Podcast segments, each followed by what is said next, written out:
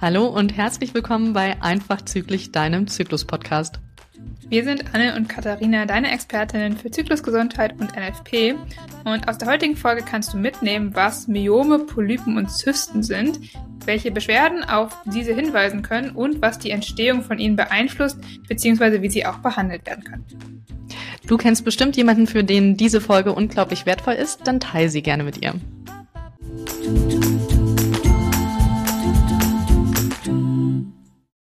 Wir starten in unsere Podcast-Folge immer mit einer Frage, die so ein bisschen zu den Inhalten hinleitet. Und deswegen, liebe Anne, möchte ich dich heute mal fragen, ob du schon mal irgendwann Myome, Polypen oder Zysten hattest. Oder vielleicht auch hast. Ähm, Myome und Polypen tatsächlich noch nicht. Ich sage mit Absicht noch, weil die Wahrscheinlichkeit, da kommen wir auch später zu, doch relativ groß ist, dass ich das irgendwann mal haben werde. Aber Zysten hatte ich tatsächlich schon mehrfach. Ich glaube, das allererste Mal sogar nach der Pubertät. Ich würde sagen, so mit 15, 16. Und es war eine sehr schmerzhafte und sehr unangenehme Erfahrung, muss ich sagen, ähm, was aber von alleine sich auch wieder zurückgebildet hat. Und später hatte ich nochmal, ich glaube mit Mitte 20 eine, die war deutlich weniger schmerzhaft und die hat sich auch in kürzester Zeit wieder zurückgebildet. Und ähm, genau, zum Glück hatte ich alles andere noch nicht.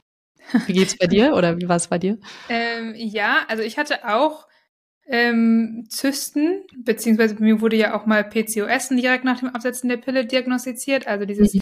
polyzystische Ovarialsyndrom, ähm, wo eben eins von den Kriterien, das dafür für diese Diagnose in Anführungsstrichen erfüllt sein muss, eben ist, dass man ähm, im Ultraschall relativ viele Zysten im Eierstock sieht.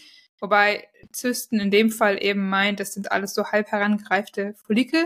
Also ich mhm. hatte zum Beispiel keine Schmerzen oder irgendwas, was unangenehm war oder so ähm, sondern es waren einfach ja halb herangereichte Follikel, die man eben im Ultraschall gesehen hat, aber es hat bei mir keine Beschwerden hervorgerufen, aber ich hatte eben keine Periode und keinen Zyklus. Also das hat es bei mir als Symptom oder als ja dann schon hervorgerufen, sag ich mal, aber es war natürlich bedingt sich gegenseitig. Haben wir schon öfter auch in den Podcasts drüber gesprochen. Mhm. Ja, da sieht man auch wieder, dass je nachdem, was es für eine Erkrankung ist und wahrscheinlich auch vom Menschen total unterschiedlich sein kann, wie man es empfindet, was für Beschwerden man hat und vielleicht auch, wie man es rausfindet am Ende. Ne? Voll. Genau. Wir haben uns überlegt, dass wir mit den Myomen anfangen, dann über die Polypen reden und zum Schluss tatsächlich über die Zysten, auch wenn wir da die meiste Erfahrung haben, weil das tatsächlich auch die Auftretenswahrscheinlichkeit widerspiegelt. Ähm, Myome können 25 bis 50 Prozent aller Frauen haben. Also das ist quasi jede vierte oder jede zweite oder jede dritte. Also super häufig. Ja. Es könnte sein, dass eine von uns beiden die irgendwann mal im Laufe des Lebens hat. Und das sind gutartige Wucherungen. Also man spricht hier tatsächlich schon von Tumoren, aber wie gesagt gutartig. Das heißt, dass die ähm, jetzt noch kein Krebs sind. Und die finden statt in der Muskelschicht von der Gebärmutter. Also die Gebärmutter ist ja aufgebaut aus der Muskelschicht und da drin liegt dann die Schleimhaut und da drin ist dann quasi die Fruchthöhle. Und Tumore von, also die Myome liegen eben in der Muskelschicht drin. Und sie können Schmerzen machen, müssen aber nicht, wahrscheinlich je nachdem, wo sie liegen und wie groß sie vor allem sind. Genau. Und Myome wachsen vor allem durch die, den hormonellen Einfluss von Östrogen und Progesteron. Also die können zum Beispiel ähm, im Zyklus äh, sozusagen, je nachdem, wie die, wie Hormone sozusagen stehen, dann wachsen. Ähm, jetzt natürlich die Frage immer so, ja, okay, Myome, ne, du meinst jetzt eben schon so, okay, äh, vielleicht haben wir die oder vielleicht haben wir die im Laufe des Lebens irgendwann mal. Also das ist wirklich so, solange die keine Beschwerden zum Beispiel machen und man das nicht merkt, wird da auch keiner nachschauen, sag ich mal, ob man da jetzt mhm. hat oder nicht, ähm, weil die eben gutartig sind und da in der Regel, solange keine Beschwerden sind, auch nichts unbedingt gemacht werden muss. Mhm. Genau, vielleicht sollten wir mal überlegen, was so typische Beschwerden sein könnten, die sie machen. Also ich denke natürlich sofort an die Regelschmerzen, dass wenn die Gebärmutter sich nicht ähm, normal bewegen kann, weil sie einfach Verwachsungen drin hat, dass dadurch die Periode nicht so gut abfließen kann und deswegen ähm, Regelschmerzen stärker auftreten können oder vielleicht auch stärkere Blutungen, also dass die Blutung selbst stärker ausfällt, weil die Gebärmutter nicht machen kann, was sie sollte. was fällt dir noch ein? Ja, ich überlege gerade, ob es tatsächlich auch bei Myom, ich glaube bei Polypen, wo wir gleich drauf kommen, ist es auf jeden Fall so, dass sie auch gewisserweise die Fruchtbarkeit oder die in der Schwangerschaft eben für Probleme sorgen können, auf jeden Fall. Also bei Myom ist es ja so, wenn sich die Schwang ähm, die Gebärmutter in der Schwangerschaft ausdehnt sozusagen und da ist ein Myom in dieser Muskelschicht sozusagen, dann äh, kann das natürlich auch zu ähm, ja, Schmerzen oder zu mehr Beschwerden einfach führen, als jetzt, wenn wir die halt nicht haben. Mhm. Ja, und je nach Lage des Myoms kann ich mir auch gut vorstellen, dass vielleicht eine Schwangerschaft auch oder die Wahrscheinlichkeit einer Schwangerschaft zumindest verringert, mhm. wenn zum Beispiel der Übergang in den Eileiter von dem Myom mit besetzt ist oder so. Ja. Genau, mhm. das heißt, wenn du einen Kinderwunsch hast oder ähm, Regelschmerzen, kann es auch sinnvoll sein, mal auf Myome überprüfen zu lassen. Und die findet man tatsächlich relativ gut auf einem Ultraschall auch. Ähm, da braucht man vielleicht auch einen erfahrenen Arzt oder Ärztin, die sich das gut angucken kann. Und entfernen, falls sie denn wirklich Schwierigkeiten machen und die Ursache sind, kann man sie mit einer Bauchspiegelung. Genau. Und vielleicht auch nochmal an der Stelle, wenn wir jetzt heute hier die ganze Folge über Myome, Polypen und Zysten sprechen, ähm, wir sind beide keine Medizinerinnen, also wir teilen hier natürlich unser äh, unser Expertenwissen sozusagen oder das Wissen, was wir uns angeeignet haben und ähm, erzählen euch so viel wir wissen und können nach bestem Wissen und Gewissen. Ähm, aber für jegliche Diagnose oder so bitte auf jeden Fall bitte äh, ja mit eurer Ärztin oder eurem Arzt sprechen. Also auch wenn wir hier jetzt irgendwelche ähm, Symptome beschreiben oder so, dann ersetzt das auf gar keinen Fall eine Diagnose und da bitte immer äh, Rücksprache genau mit eurem Fachpersonal führen, ähm, um da eben entsprechend dann auch richtig betreut zu werden. Mhm, genau. Ich denke, unterm Strich kann man bei Myomen wahrscheinlich sagen, dass es sehr wahrscheinlich ist, dass man sie irgendwann im Laufe des Lebens haben wird, dass es nicht automatisch was Schlimmes ist, sondern dass die größtenteils keine Beschwerden machen, sondern dass es wirklich auf die Größe und die Lage drauf ankommt und dass, wenn ich keine Beschwerden habe und auch mein Kinderwunsch normal sich erfüllt hat oder ich vielleicht auch einfach gar keinen habe, dann muss ich dagegen wahrscheinlich nichts machen, sondern durch regelmäßige Kontrolle einfach zu gucken, dass es weiterhin gutartig ist, werde ich damit sehr gut leben können. Genau, richtig. Dann machen wir doch mal mit den Polypen weiter. Ähm, Polypen sind ja im Gegensatz zu den Myomen, die ja in der Gebärmutter ähm, Muskelschicht sitzen sozusagen, sind Polypen die Schleimhautwucherung. Also wir haben ja in der Gebärmutter auch die Schleimhaut. Ähm, da ist immer so ein Teil der Schleimhaut quasi fix in der Gebärmutter und dann baut sich darauf auf sozusagen jeden Zyklus ja die Schleimhaut nochmal weiter auf. Und gerade in dieser fixen Schicht, sag ich mal, können eben ähm, Polypen sitzen. Ähm, die bestehen aus Drüsen und Bindegewebe und aus Blutgefäßen. Und ähm, ja, es gibt da gewisserweise Klassifizierungen sozusagen ähm, und die kann man dann, also von den Polypen sozusagen auch, wie, kommt darauf an, wie viele man hat, wie groß die sind, wo sie in der Gebärmutter sitzen und auch wie sie geformt sind. Da gibt es verschiedene Formen. Und das kann man aber auch zum Beispiel super in einem Ultraschall äh, feststellen, sozusagen. Das können dann die Ärzte oder die Ärztinnen bei euch auch ähm, entsprechend dann diagnostizieren. Genau, hier ist die Auftretenswahrscheinlichkeit zwischen drei und 20 Prozent. Ich frage mich auch, wo diese große Spannbreite herkommt. Ähm, vielleicht auch je nach Altersgruppe. Das heißt, bis zu jede fünfte Frau kann Polypen im Laufe ihres Lebens haben. Die meisten treten tatsächlich kurz vor oder während der Wechseljahre auf. Und auch hier ist natürlich die Frage, ob dann erst die Polypen entstehen oder ob sie dann erst entdeckt werden, weil plötzlich mehr Beschwerden da sind. Das muss man ja auch immer sagen, wenn ich regelmäßig einmal im Jahr zum Ultraschall geht oder vielleicht auch Ärzte, Ärztinnen hat, die eben keinen Ultraschall machen bei der Routineuntersuchung, kann es sein, dass das auch jahrelang unentdeckt ist, vor allem wenn es dann keine Beschwerden macht oder man seine Beschwerden nicht so ernst nimmt. genau. Und hier gibt's halt auch ein paar, paar Risikofaktoren. Ähm, das kann zum Beispiel eben einmal, du hast gerade schon gesagt, äh, fortgeschrittenes Alter sein, also wenn ich eben in die Wechseljahre komme, ähm, das auch bedingt, sag ich mal, durch ein Östrogenungleichgewicht. Ähm, auch das ist ein Risikofaktor, das auch wieder oder der auch wieder kommen kann durch zum Beispiel Übergewicht. Ähm, also das ist dann zum Beispiel auch ein weiterer Grund oder ein weiterer Risikofaktor und durch Bluthochdruck. Mhm. Genau, zu dem Östrogenungleichgewicht, da denke ich ja als allererstes an die Östrogendominanz, genau. die ähm, da relativ bekannt ist und viele Beschwerden tatsächlich auch mit auslösen kann. Dazu haben wir auch schon eine Podcast-Folge, die sehr gerne gehört wird und die ich dir an dieser Stelle auch gerne ans Herz legen möchte. Also guck einfach mal in deiner Podcast-App, da kannst du bestimmt danach suchen. Ähm, Östrogendominanz heißt das. Genau. Was sind jetzt so typische Beschwerden, die durch Polypen entstehen können? Ähm, ich aus meinem Coaching-Welt oder mit meinen Frauen, mit denen ich zusammenarbeite, denke natürlich sofort an die Schmerzen, die entstehen können, vor allem während der Menstruation, also wenn die, die Gebärmutter sich zusammenzieht, locker lassen soll etc., dass dann die Polypen natürlich mitbewegt werden und dann Beschwerden machen, dass dadurch auch die Blutung deutlich stärker ausfallen kann. Und auch hier, je nach Größe, Lage etc., kann es eben auch sein, dass manche keine Beschwerden haben. Genau. Und es macht auch eigentlich Sinn, ne? wenn man darüber nachdenkt, sozusagen, wenn man jetzt sagt, okay, es sind halt Schleimhautwucherungen und die Schleimhaut habe ich ja eben schon gesagt, ne, die reagiert ja im Zyklus sozusagen. Wir haben so einen gewissen Teil, der immer da ist und einen anderen Teil, der aufgebaut wird. Und ähm, dieser Teil, der aufgebaut wird, wird ja vor allem durchs Östrogen beeinflusst sozusagen. Mhm. Ne?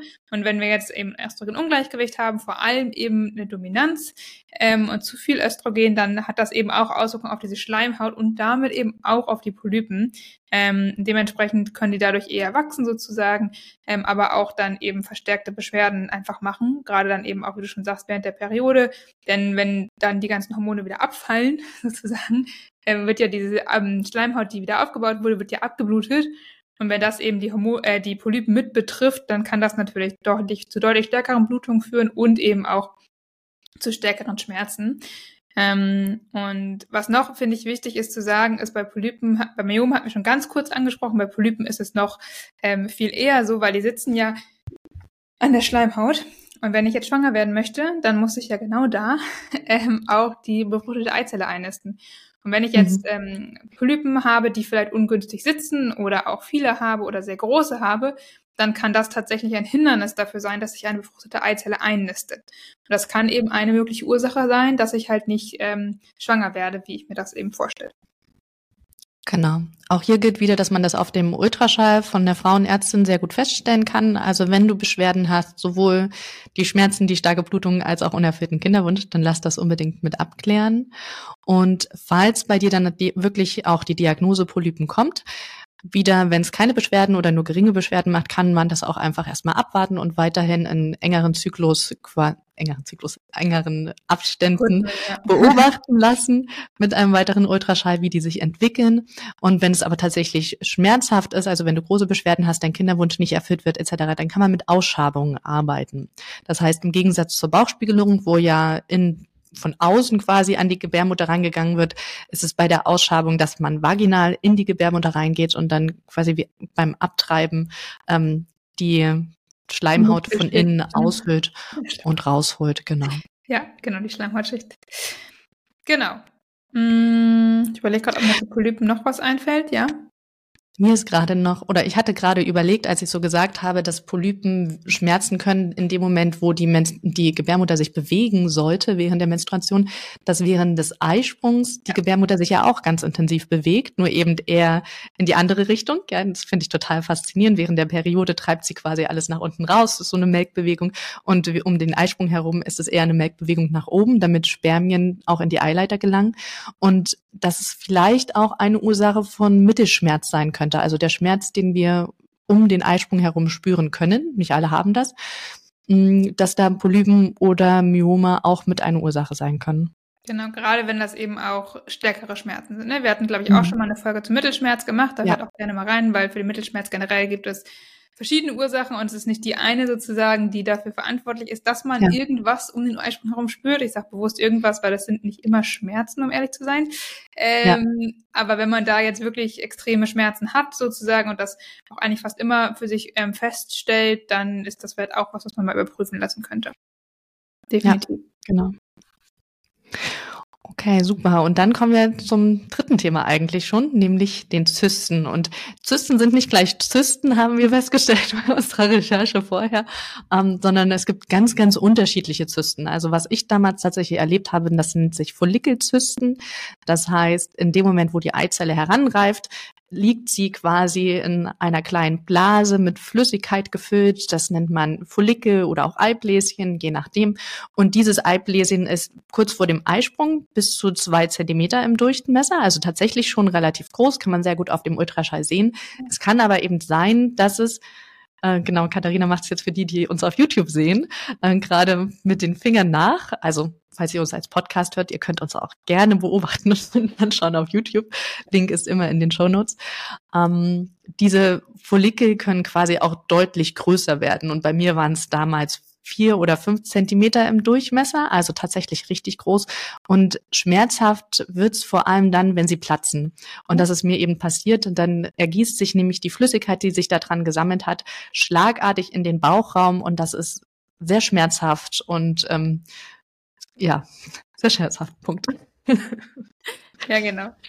Und tatsächlich kann, also das ist jetzt eine Form sozusagen, die Follikelzysten. Ich habe ja vorhin schon mal gesagt, dass ich auch eine Art von Follikelzysten gewisserweise hatte, ähm, beziehungsweise diese ein bisschen andere Form, nämlich diese eher so kleinen perlschnurenartigen Zysten, die eben durch PCO, also durch polyzystische Ovarialsyndrom hervorgerufen werden können.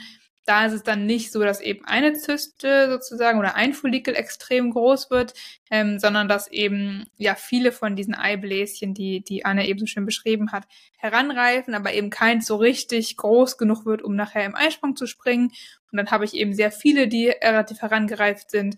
Ähm, und das sind eben so eine, ja, auch Follikelzysten letztendlich, also die werden auch Zysten genannt. Ähm, die eben dann durch ein Hormonungleichgewicht in der Regel hervorgerufen werden können. Ich weiß gar nicht, zu PCO haben wir, glaube ich, noch keine Folge gemacht. Wollten wir aber immer noch mal. Haben wir schon mal eine gemacht? doch, ich dachte, wir haben zu PCO auch schon eine gemacht. Weil, äh, vielleicht haben, ach, doch, wir haben schon eine, stimmt. Mit Julia ja, sogar, ne? Genau. Ähm, genau, da könnt ihr auch gerne mal schauen, ähm, weil es gibt ja auch bei PCO verschiedene Ursachen dahinter sozusagen, ähm, was PCO hervorrufen kann. Da hört da gerne noch mal rein. Ähm, bei mir war es damals jetzt endlich eine hypothalamische Amenorrhoe, also eine ausbleibende Periode durch Stressfaktoren. Ähm, und auch da kann man eben so eine ähm, ja, Zysten, so eine perlschnurartigen Zysten in dem Eierstock erkennen. Wie gesagt, für mich war es damals nicht schmerzhaft. Ähm, ist auch nichts geplatzt am Ende. Es hat sich dann irgendwann, nachdem meine Hormone wieder im Gleichgewicht waren, auch von selber wieder aufgelöst. Ne? Also der Körper reguliert da schon sehr viel selbstständig. Die sind dann einfach teilweise haben sich zurückgebildet, teilweise ähm, sind dann eben neue herangereift, die dann irgendwann im Eisprung gemündet haben und dadurch war dann irgendwann meine Eierstöcke auch wieder frei von diesen perlenschnurartigen äh, Zysten. Genau. Hm. Genau, die können ja auch auftreten in Form des Post-Pill-Syndroms. Mhm. Also in den genau. ersten Monaten, nachdem ich die Pille abgesetzt habe, wenn der Körper sich noch nicht wieder eingeschwungen hat, ähm, spricht man auch von Post-Pill-Syndrom, wenn man da Schwierigkeiten oder Beschwerden hat. Und in dem Form können sich dir diese perlenschnurartigen kleineren Zysten, aber dafür viele, auch zeigen. Genau. Tatsächlich gibt es das auch, wenn man jetzt sehr lange die Pille einnimmt und dann Ultraschall macht, dann sieht man diese halb herangreifenden Follikel auch schon, weil die Pille unterdrückt ja den Eisprung.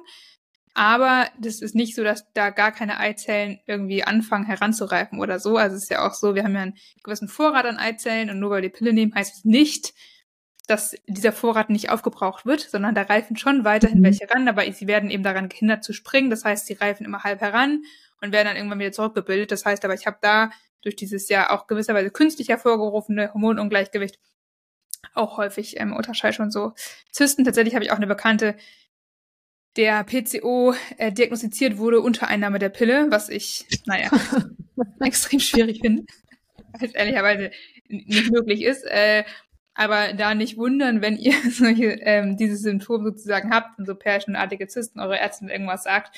Ähm, das hat aber erstmal, gerade wenn ihr noch hormonell verhütet, überhaupt nichts zu sagen und auch kurz nach dem Absetzen ähm, hat das keine Aussagekraft sozusagen und bedeutet das nicht, dass ihr jetzt lebenslang ähm, irgendwie Hormonstörungen habt.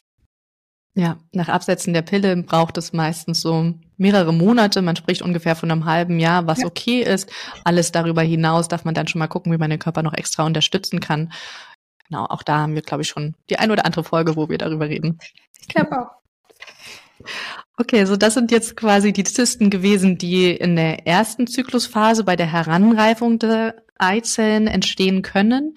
Und dann gibt es aber noch eine Gelbkörperzyste, das ist quasi nachdem die Eizelle gesprungen ist, bleibt dieses Eibläschen, von dem ich auch vorhin geredet habe, zurück.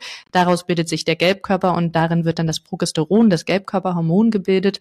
Und dieses, ja, diese Gelbkörper kann eben auch anfangen zu wuchern oder zu groß zu werden. Und das nennt sich dann Gelbkörperzyste. Das ist aber tatsächlich deutlich seltener als die typischen Follikelzysten, von denen wir gerade gesprochen hatten. Genau. Und es kann zum Beispiel auch passieren, wenn sich dann Blut im Gelbkörper sammelt und dieser sich dann eben einfach wirklich vergrößert. Also das kann man auch im Ultraschall zum Beispiel sehr gut sehen. Der ist dann teilweise auch ähm, ja entsprechend bis zu fünf Zentimeter teilweise groß. Also die können wirklich richtig riesig werden.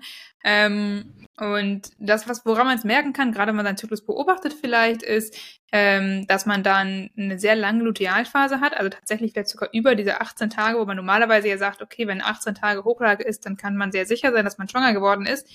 Ähm, wenn man jetzt aber nicht versucht, schwanger zu werden und trotzdem mal so lange ähm, eine Hochlage hat, ähm, könnte es tatsächlich sogar so eine Gelbkörperzyste sein. Das ist aber wirklich extrem selten. Also das passiert jetzt wirklich nicht häufig. Ähm, und auch da muss man tatsächlich im ersten Schritt nichts machen. Das bildet sich meistens von selber zurück. Ähm, und dann startet auch der nächste Zyklus wieder ganz normal. Mhm. Genau. Noch eine Ausnahmezyste, würde ich mal sagen, ist die Luteinzyste. Die tritt aber tatsächlich vor allem dann auf oder eigentlich fast nur in Form von Schwangerschaften. Das heißt, die entsteht, wenn HCG in deinem Körper gebildet wird, das ist ja quasi das Schwangerschaftshormon. Und wenn davon quasi zu viel gebildet wird, vielleicht bei einer Mehrlingsschwangerschaft oder so, oder wenn du eine Hormonbehandlung machst, weil du ein bei der Kinderwunschklinik bist zum Beispiel, oder auch wenn du bestimmte Tumore hast, die dafür sorgen, dass dein Hormonhaushalt komplett durcheinander kommt. Aber das ist wirklich eine super seltene Zyste. Genau, also die ist auf jeden Fall sehr speziell und ist jetzt nichts, was du normalerweise bei dir jetzt eigentlich erwarten müsstest. Ne? Also wenn du jetzt so normal in deinem Zyklus Zyklus bist oder so, dann ist das keine, die bei dir vorkommen wird. Genau. Okay, und dann haben wir noch die Endometriose-Zysten. Endometriose bedeutet ja, dass die Gebärmutterschleimhaut oder dass Zellen, die der Gebärmutterschleimhaut ähneln, so nicht nur in der Gebärmutter selbst drin sind, sondern dass die auch außerhalb von der Gebärmutter bei dir gefunden werden. Und das kann große Beschwerden machen, vor allem wenn die im Bauchraum sich irgendwo anwachsen, vor allem weil die im Laufe des Zyklus eben auch mit bluten können. Wenn du normale Menstruation hast, dass dann diese Zellen auch oder diese Gewebe auch blutet, du also Blutungen mit in deinem Bauchraum hast. Und wenn sich das an deinen Eierstöcken zum, zum Beispiel mit dranbindet, kann es sein, dass da eben Blutungen in einer Zyste sich bilden. Und ähm, als das zum allerersten Mal von einem Pathologen gefunden wurde, dann hat er quasi so bräunlichen Schokopudding da drinnen gefunden und hat das deswegen auch Schokoladenzyste genannt. Ich finde den Namen ja ganz niedlich, aber an sich ist es eigentlich überhaupt nichts Niedliches, weil diese bräunliche, geleeartige Masse da drin ist einfach nur geronnenes Blut. Das heißt, ähm, das sind Zysten, die wahrscheinlich mit Schmerzen und Schwierigkeiten verbunden sind, weil Endometriose generell etwas ist, womit man nicht scherzen sollte. Genau. Ich glaube, Endometriose, ich haben wir bestimmt schon mal öfter angesprochen, ist ja eben eine mhm ja, eine, eine chronische Erkrankung, einfach da kann man nichts gegen machen, im Sinne von, sie geht nie ganz weg. Es gibt natürlich schon Möglichkeiten, etwas zu tun, um seine Beschwerden zu lindern zum Beispiel. Mm, aber es wird auch weiterhin noch geforscht daran, was jetzt wirklich die Ursache ist. Tatsächlich geht man mittlerweile davon aus, dass es an einem gewissen Östrogen liegt. Also es gibt ja nicht das eine Östrogen sozusagen, sondern es gibt mhm. mehrere Östrogene. Ähm, und an einem davon, dass das bei einigen Frauen vielleicht extrem erhöht oder höher ist im Vergleich zu anderen sozusagen. Ähm, und dass das tatsächlich vielleicht ähm, verantwortlich dafür ist, dass diese Frauen eben Endometriose entwickeln. Aber das ist auch immer noch nicht abschließend geklärt tatsächlich. Und bestätigt und es gibt auch bisher noch nichts, was sozusagen wirklich diese Wucherung ähm, vermeidet, sozusagen, beziehungsweise dafür sorgt, dass man auf natürlichem Wege eben ähm, keine Zysten bildet. Aber genau, diese kann man eben auch teilweise im Ultraschall sehen, tatsächlich aber manchmal schon schwieriger. Ähm, da mhm. muss man, wenn man das wirklich sehen möchte und abklären lassen möchte, sollte man da wirklich gucken, dass die Frauenärztin oder der Frauenarzt auf der Website wirklich ähm, stark damit wirbt, dass sie sich mit Endometriose gut auskennen und dass sie da auch Erfahrung haben, denn das äh, erkennt nicht jeder Arzt oder jede Ärztin sozusagen, ähm, nicht jeder Gynäkologe oder Gynäkologin um es wirklich abschließend zu bestätigen und auch von den ganz anderen Zysten und was wir jetzt so besprochen haben, Miom und Co. Ähm, zu differenzieren, muss man dann eigentlich tatsächlich eine Bauchspiegelung machen und einmal eine Gewebeprobe nehmen, um das wirklich abschließend abzuklären. Und genau, die Beschwerden sind letztendlich ähnlich, wie wir das vorhin bei den Polypen und Myomen so ein bisschen hatten. Ähm, also mhm. gerade vor allem extreme ähm, Periodenschmerzen häufig, teilweise auch im Zyklus Beschwerden und wirklich starke Schmerzen, ähm, weil wenn die Gebärmutterschleimhaut in der Follikelphase zum Beispiel wächst, dann wächst eben auch diese Endometriosezysten und das kann eben auch zu verstärkten Schmerzen führen. Also gerade wenn man im, im Unterbauch eigentlich gar nicht mal vielleicht nur um die Periode herum, sondern immer mal im Zyklus wirklich öfter Schmerzen hat, ist das schon eher ein mhm. Indikator vielleicht auch für Endometriose. Auch kann es sein, dass die Endometriose den Darm mit befällt und dadurch mit zu Verdauungsbeschwerden oder auch dazu Schmerzen führen kann. Also es ist wirklich eine, eine fiese Sache, muss man sagen. Ja, ähm, ja. Äh, die tatsächlich auch, was war es, ich glaube, zehn Prozent der Frauen betrifft, richtig? Mhm. Mhm. Ja, äh, also jede Zehnte ist das am Ende, ne? Genau, nicht so selten, leider. Ja. Ähm, aber genau, auch das sind eben Formen von Zysten, die dann eben Beschwerden hervorrufen können im Zyklus, ähm, aber eben auch zum Beispiel beim Kinderwunsch. Ne? Also auch der kann davon beeinträchtigt sein. Muss nicht, aber kann. Mhm. Ich glaube, unterm Strich kann man sagen, dass oder ich würde es so einteilen, dass Myome und Polypen tatsächlich so alleinstehende Krankheiten sind, während Zysten eher das Resultat von einer anderen Krankheit ist. Also dass mhm. Zysten sich meistens in dem Moment ausbilden, wo ich ein hormonelles Ungleichgewicht habe oder wo ich andere Schwierigkeiten habe und die quasi nur noch so ein weiteres Symptom sind, um diese Krankheit noch mit zu diagnostizieren oder zu bestätigen. Und ähm, die meisten Zysten machen an sich selbst auch keine großen Probleme, wie gesagt, außer diese Follikelzysten, wenn die platzen und sich das, die Flüssigkeit im Bauchraum ergießt, sondern die anderen merkt man eigentlich erst durch einen Ultraschall, ähm, wenn man eh schon auf Ursachenforschung ist, weil man andere Beschwerden auch hat. Genau. Gut. Okay, Zysten tatsächlich jetzt zum Thema Behandlung werden meistens nicht behandelt sondern werden ähm, eher engmaschig kontrolliert, wie sie sich entwickelt haben und tatsächlich nur, wenn es in Richtung tumorische Zysten sind, also Zysten, die wegen einem Tumor auch entstanden sind, dann kann es sein, dass man auch sagt, dass man sie entfernt. Aber im Großen und Ganzen, die meisten Zysten werden tatsächlich so gelassen, wie sie sind.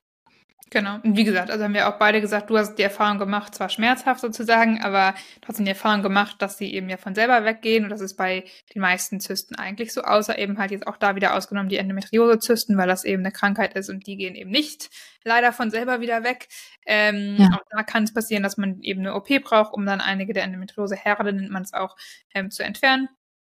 Aber bei allen anderen Zysten, Follikelzyste, Gelbkörperzyste, kleine perlenschnurartige Zysten wie bei PCO, ähm, dass die alle eben einfach ja, von selber weggehen, wenn man sich eben, also entweder von selber weggehen oder man muss sich gerade bei PCO eben einfach um die Ursachen hinter diesen perlenschnurartigen mhm. Zysten kümmern und dann ähm, gehen die eben auch von selber wieder weg. Da ist genau. eben viel durch so Lebensstil und Ernährung auch einfach beeinflussbar. Jetzt ist natürlich die große Frage, die wahrscheinlich bei der einen oder anderen Zuhörerin auch kommt, ja, was kann ich denn dafür tun, damit ich gar nicht erst diese Polypenmyome oder Zysten bekomme?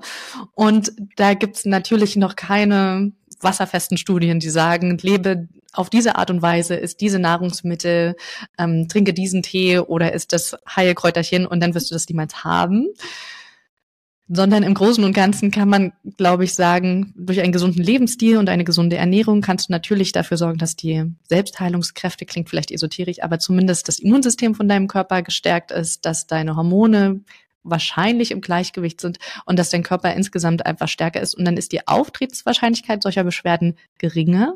Du wirst aber am Ende niemals davor gefeit sein, dass es vielleicht doch passiert. Genau.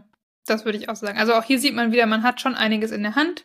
So. Und ich glaube, auch hier ist Wissen wieder Macht, ne? Wenn ich jetzt weiß, oh, okay, solche Sachen gibt es und ich habe vielleicht einige der Beschwerden, die wir jetzt heute hier genannt haben, die eben auf das eine oder andere hinweisen können, ne, auch da nicht müssen. Periodenschmerzen haben wir auch schon mal drüber gesprochen. Ähm, ist Anne ja auch die Expertin für, gibt es natürlich noch weitere Ursachen, neben jetzt Polypen, Zysten und Myom, ähm, ja. die eben wirklich dann einfach fast nur oder komplett hormonell bedingt sind sozusagen. Ähm, und ähm, auch da kann man dann eben natürlich was machen. Ne? Also egal, ob ich jetzt, was jetzt der die Ursache für meine Beschwerden ist, ich habe schon immer die Möglichkeit, was zu tun. Ich muss mich nicht damit abfinden. Ähm, und in jedem Fall hilft immer ähm, mein Lebensstil, meine Ernährung und meine Lebensweise generell einfach im Blick zu haben für einen gesunden Zyklus, für eine Hormongesundheit. Und dann habe ich eben, wie Anne auch gesagt hat, im Hormongleichgewicht ein geringeres Risiko, dass ich eben ja, Beschwerden entwickle oder auch eben Myome Polypomazysten. Ja, ich finde, das hast du ganz schön gesagt, dass wir sind ähm, dem Zufall eben manchmal ausgeliefert, ob wir Beschwerden oder Symptome kriegen und vor allem, ob wir diese Krankheiten kriegen. Aber selbst wenn wir die Diagnose haben, sind wir dem nicht hilflos ausgeliefert. Also wenn Arzt oder Ärztin sagt, das ist nun mal so, da müssen Sie jetzt für den Rest Ihres Zykluslebens mit Beschwerden leben, dann such lieber einen anderen Arzt und eine andere Ärztin, die dich da besser unterstützt. Und es gibt noch viele weitere Stellschrauben, um beschwerdefrei zu werden oder zumindest deine Beschwerden deutlich zu verringern, damit du wieder gut damit leben kannst. Genau. Was konntest du aus der heutigen Folge mitnehmen? Myome, Polypen und Zysten können tatsächlich fast jede Frau treffen, vor allem in Phasen hormoneller Umstellung. Die Diagnose kann auf den ersten Moment vielleicht schockierend wirken, aber meistens ist es weniger schlimm, als es klingt. Denn ob sie Beschwerden machen, ist vor allem von der Größe, von der Lage und von der Form abhängig. Und manchmal sind sie tatsächlich nur Zufallsbefunde auf der Suche nach der Ursache von anderen Beschwerden. Ein gesunder Lebensstil kann die Auftretenswahrscheinlichkeit verringern und die Intensität von den Beschwerden. Und bei Myom und Polypen kann, wenn sie tatsächlich große Beschwerden machen, auch über eine Entfernung nachgedacht werden. Wir helfen dir hier mit dem, mit dem Podcast deinen Zyklus zu verstehen. Und wenn dir dieser Podcast gefällt und du vielleicht auch aus dieser Folge irgendwas für dich mitgenommen hast, dann freuen wir uns voll, wenn du uns unterstützt. Ähm, am besten einfach auf dem Streaming-Portal deiner Wahl ähm, zu deine 5-Sterne-Bewertung geben. Gerne auch uns einen Kommentar hinterlassen. Wir freuen uns auch immer über positives Feedback ähm, an unsere E-Mail, einfach zyklisch.gmail.com. Und sei auch gerne beim nächsten Mal wieder dabei, wenn wir, ähm, wenn es heißt einfach zyklisch. Und nächste Woche sprechen wir über den Zusammenhang von Darm, Haut und Zyklus. Und falls die ein oder andere aufmerksame Hörerin sich jetzt wundert, ja, die Folge sollte schon mal früher kommen. Wir mussten leider ein bisschen was in unserem Redaktionsplan ändern, weil unsere Gästin den Aufnahmetermin leider verschieben musste. Genau, und in der Zwischenzeit bis nächste Woche findest du uns auf unseren Social Media Kanälen und unseren Webseiten. Bei Kinderwunsch und NFP-Kursen kannst du dich gerne an Katharina unter Ovolista wenden. Auf Instagram ist es Ovolista unterstrich. Und bei PMS und Menstruationsbeschwerden kannst du dich gerne an mich wenden. Mich findest du überall unter dem Namen Fraulichkeit. Alle Links findest du wie immer in den Show Notes. Und wenn du Themenwünsche hast, dann schreib uns gerne an einfachzyklisch at gmail.com. Bis dann.